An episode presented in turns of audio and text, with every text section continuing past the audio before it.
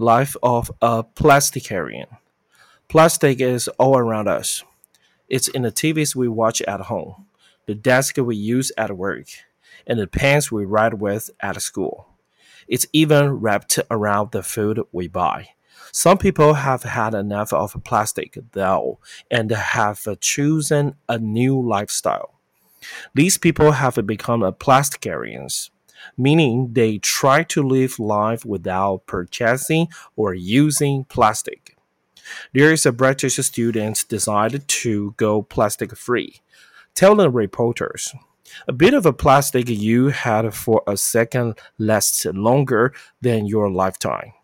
The student tried to avoid buying anything that had a plastic in it, which meant getting even the simplest items like toilet paper difficult. Over a period of six months, he lost five kilograms in weight and eventually gave up. A woman from US has lived mostly plastic free for more than six years.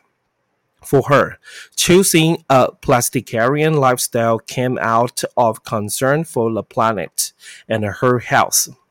Studies have linked some kinds of plastic can interfere with a baby's development. That's why some doctors say it is very important that pregnant women avoid eating food stored in plastic containers.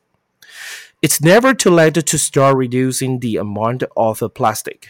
You can start by giving up bottled water and teas. Instead, buy a reusable stainless steel bottle and bring drinks from home. You can also buy food from farmers markets where fresh produce and meat are not packaged in plastic.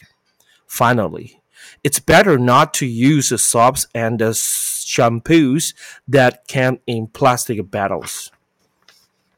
While cutting plastic out of your life all at once may be too much to manage, every journey begins with one step. Choose one plastic item to live without today, and we will be on our way to a healthier life and a cleaner planet.